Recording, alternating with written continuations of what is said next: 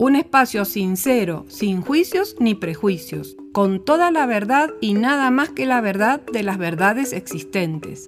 A calzón quitado. Sexualidad, problemas ginecológicos, tus emociones y tu cuerpo. Porque el conocimiento nos da poder.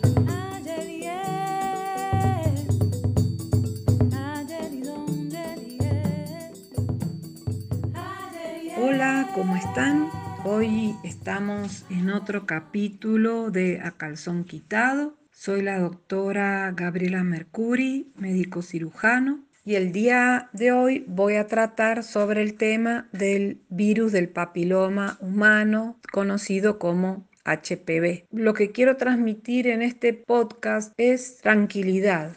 Cuando Llega una paciente a la consulta que le han diagnosticado que tiene virus de papiloma humano. El cuadro en general, yo diría en el 90% de las pacientes que veo, se encuentran sumamente afectadas, sumamente devastadas emocionalmente, ya prácticamente a punto de tirarse al virilla. Y yo pienso que eso tiene que ver con, por un lado, falta de conocimiento con respecto a lo que es realmente el virus del papiloma y por otro lado pienso que muchos de mis colegas también no sé si por desconocimiento o por miedo, le infunden temor a las pacientes y la paciente entonces se siente ya directamente que le están cantando la marcha fúnebre. Y esto realmente no es así. Yo he formado parte del Comité Ético Científico de la vacuna del virus del papiloma, Cardacil, que se investigó aquí en Costa Rica, en Guanacaste, y he estado estudiando sobre el virus del papiloma en forma bastante profunda, justamente para poder participar de este comité. Y realmente este virus no es tan terrible como nos lo cuentan. Y yo te invito a que si no sos una persona muy, auditiva, sos más bien de tipo visual, te pongas con un lápiz y un papel y anotes las cifras que yo te voy diciendo. Y con eso vos vas a visualizar claramente que realmente el virus del papiloma no es un demonio, ¿no es cierto?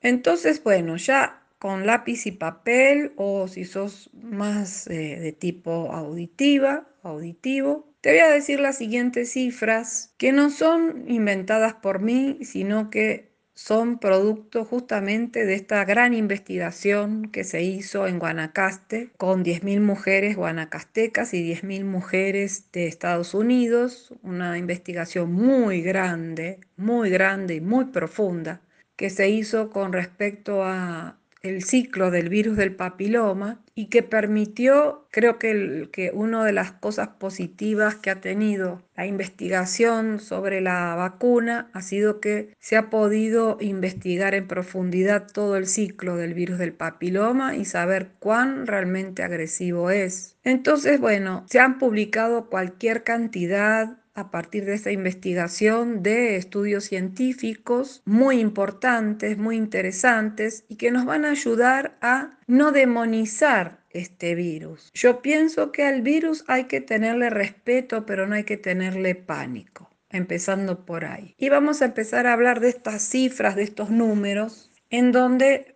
yo voy a hablar, digamos, a partir de un número que sería mil mujeres. Lo que se ha visto es que de mil mujeres, un 80% tenemos el virus del papiloma. O sea que de mil hay 800 mujeres que tienen o tenemos el virus del papiloma. Esto pásenlo a cifras de un millón si quieren, ¿no es cierto? O sea, de un millón de mujeres hay 800 mil que tienen. Ahora, de estas 800 mujeres, volviendo a la cifra mil, de estas 800 mujeres, solamente un 10%, escuchen bien, un 10%, van a desarrollar algún tipo de lesión producida por el virus del papiloma. Solamente un 10%, lo cual significa que de 800 720 mujeres o 7.200 o 7.200.000,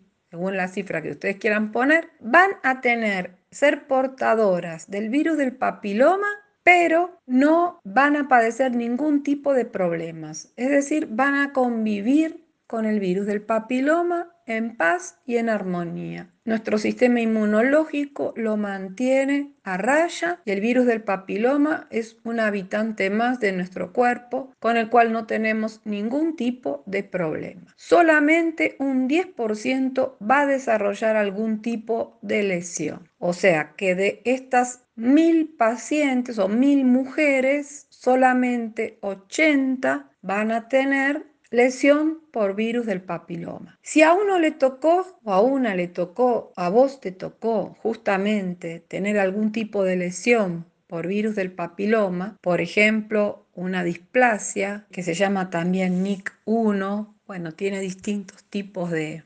denominaciones, pero el término, digamos que se usa popularmente, más comúnmente es displasia. La displasia leve, que es digamos como el primer estado, el primer estadio, porque esto es algo importante que se ha estudiado justamente en esta investigación, es que el virus, cuando produce una lesión, por ejemplo, una displasia, va a pasar por ciertas etapas. Va a pasar de displasia leve a displasia moderada, displasia severa y luego carcinoma. El tiempo que se tarda en pasar de una displasia leve a un carcinoma es de 10 años. Y esto es un punto muy importante, porque yo siempre le digo a las pacientes, si tiene una displasia leve, no hay que salir con los bomberos corriendo ya a tomar decisiones, porque hasta que haga una transformación no van, van a pasar 10 años. O sea que si nosotros tenemos una displasia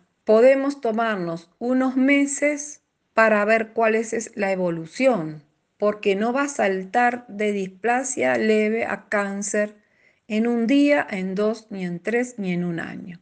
Pero acá tenemos otro elemento más a favor, que es que una persona, una mujer diagnosticada con una displasia leve de cuello uterino o de su cervix, en el 90% de los casos se cura sola, o sea, su propio sistema inmunológico lo elimina. Es decir, que tenés un 90% de posibilidades de que tu cuerpo lo elimine, no tenés que quemarlo inmediatamente. Aunque a veces de pronto hay lesiones que pueden ser muy grandes, muy extensas o ser muchas, ¿no es cierto? Y en ese caso quizás sí sea necesario eliminarlo. Pero la realidad es que el 90% de las pacientes mejoran o es decir, eliminan el virus por sí mismas. Tu cuerpo lo elimina. O sea que si seguimos haciendo las cuentas, vas a tener 80 mujeres que desarrollaron una displasia, pero de esas 80 pacientes, solamente 8 o sea, el 10% van a terminar teniendo cáncer de cuello uterino. Y está bien, uno dice, bueno, son 8, ¿no es cierto? De 1000, 8. Pero bueno, si me toca a mí, ¿no es cierto? Obviamente para mí eso es grave. Pero lo que les quiero transmitir es que las posibilidades de desarrollar un cáncer de cuello uterino es realmente bastante baja, sobre todo Sí, como les digo, no le tenemos miedo al virus del papiloma, pero sí le tenemos respeto y nos hacemos los controles que nos tenemos que hacer. Esto me parece que es algo sumamente importante, saber justamente que el virus no evoluciona generando lesiones de un día para el otro, que hay tiempo para esperar que el cuerpo lo elimine, por ejemplo, si una persona tiene una displasia leve o una displasia moderada, se puede esperar unos seis meses, repetirse el Papa Nicolau y ver si la lesión persiste. Si la lesión persiste, entonces uno puede tomar la decisión de eliminarlo, ¿no es cierto? Ya sea con láser o con crioterapia. Pero si la lesión desaparece, estamos curadas. Entonces hay que confiar también en el cuerpo, hay que confiar en el sistema inmunológico. Durante el periodo en donde estamos en un proceso de espera, si esta displasia continúa o la displasia desaparece, es importante tomar ¿sí? medidas para favorecer el sistema inmunológico, especialmente una alimentación completa, un buen suplemento vitamínico, ejercicio, bajar el nivel de estrés todo lo posible para ayudar justamente a que desaparezca y podamos eliminar por la vía natural, o sea, por nuestro propio cuerpo, el virus del papiloma o la lesión que produjo el virus del papiloma. La presencia del virus del papiloma indica que es una enfermedad de transmisión sexual. El virus de papiloma no se adquiere de otra manera que no sea a través de las relaciones sexuales. El punto es que muchas veces el virus puede estar latente hasta 10 años en el pene o en la vagina y realmente muchas veces uno no sabe cómo lo adquirió o quién se lo contagió, ¿no? que esa es otra de las cosas que muchas veces a las chicas les tortura o les afecta porque piensan que su pareja les fue infiel y digamos ahí se suma todo un sentimiento, ¿no? Además de el miedo que por sí genera un diagnóstico como tener virus de papiloma, se suma toda esta situación de humillación, traición,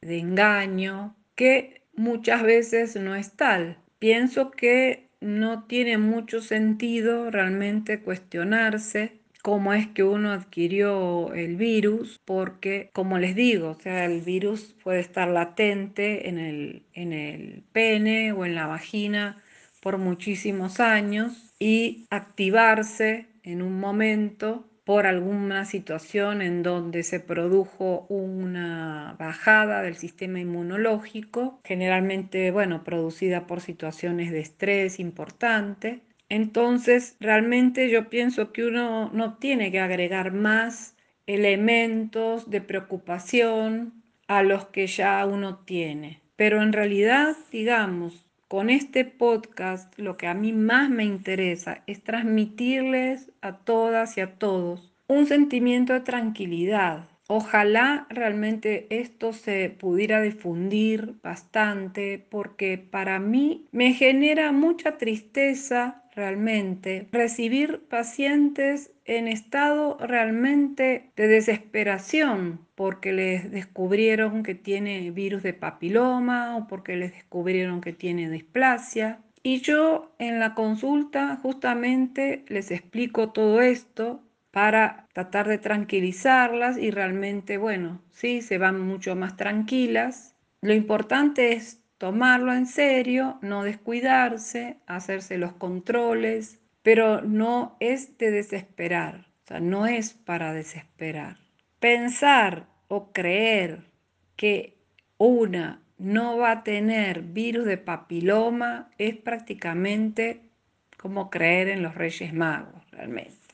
Piensen que un 80% de las mujeres lo tenemos, o sea que es, el porcentaje que no tiene virus del papiloma es mínimo, es mínimo y esto va en ascenso. Así que yo pienso que tenemos que verlo y tomarlo como parte de algo muy posible, muy probable en toda mujer, en toda persona que tiene una vida sexual activa. El virus del papiloma no es signo de promiscuidad. El virus del papiloma se puede transmitir en relaciones monogámicas, en donde previo a esa relación, alguno de los integrantes de la pareja tuvo relaciones con alguien que tenía virus de papiloma, se lo transmitió. No tenemos que estigmatizar a una persona que tiene virus de papiloma. Es algo, como les digo, sumamente frecuente. Creo que no se salva a nadie de tenerlo prácticamente. Y creo que hay que vivirlo con más naturalidad. Incluso, bueno, sabemos que aunque nos cuidemos, aunque se utilice condón, un porcentaje de pacientes adquieren el virus del papiloma igual con el uso del condón. Otro punto importante que les quiero comentar es con respecto a las pruebas que se hacen para la detección de virus de papiloma. Y en esto yo no le veo realmente ningún sentido a hacer pruebas para detectar si uno tiene virus de papiloma o no.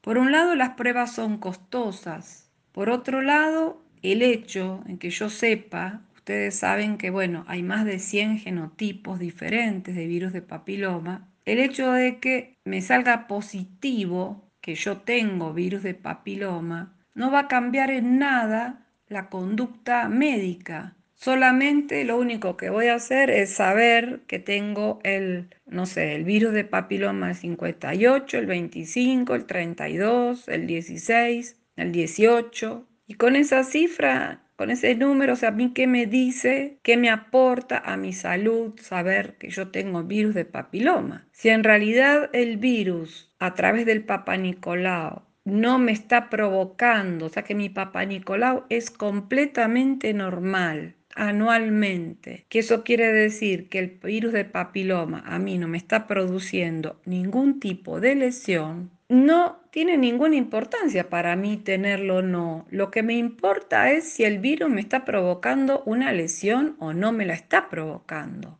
Entonces, saber que lo tengo lo único que me va a generar es estar asustada, estar preocupada, pensando a ver en qué momento ese virus de papiloma se va a activar y ustedes saben bien que el miedo es una de las emociones que más altera el sistema inmunológico. Entonces, realmente ahora está como muy de moda hacerse estas pruebas para saber si uno tiene virus de papiloma o no. Yo lo que pienso es realmente uno tiene que asumir que lo tiene, protegerse con preservativo o con condón femenino y nada más. Que yo salga que no tengo virus de papiloma no significa nada. Si no lo tengo, pero mi pareja lo tiene, tengo posibilidades de adquirirlo también. Entonces, digamos que las medidas de protección siempre son necesarias, siempre son útiles. Y si yo voy a tener relaciones sexuales planificando con pastillas anticonceptivas o cualquier otro método, digamos, que no sea condón, realmente lo que me importa es si el virus de papiloma me está generando alguna lesión o no. Ahora, si tengo el número 25, el número 58, para lo único que me sirve es para jugarle a la lotería si quiero. O sea, puede ser un buen número, quizás me gano algún premio en la lotería. Pero la verdad es que saber qué número tengo no va a ser, primero, si tengo de los virus de papiloma que son más agresivos, la conducta va a ser exactamente la misma. Te van a hacer un Papa Nicolau anual. No es que si tenés un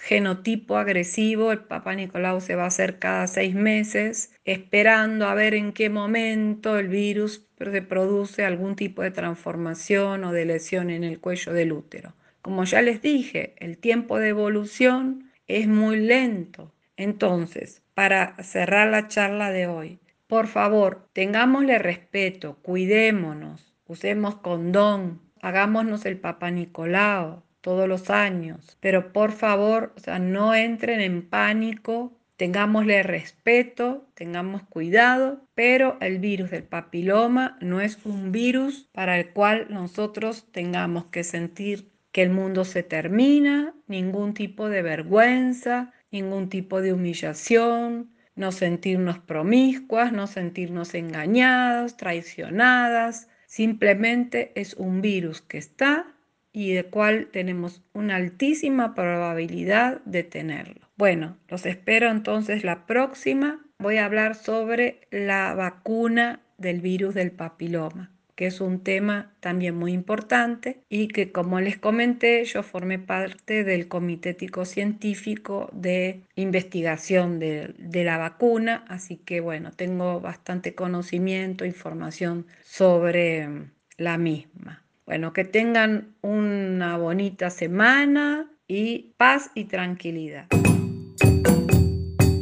Una coproducción con Radio U, Universidad de Costa Rica.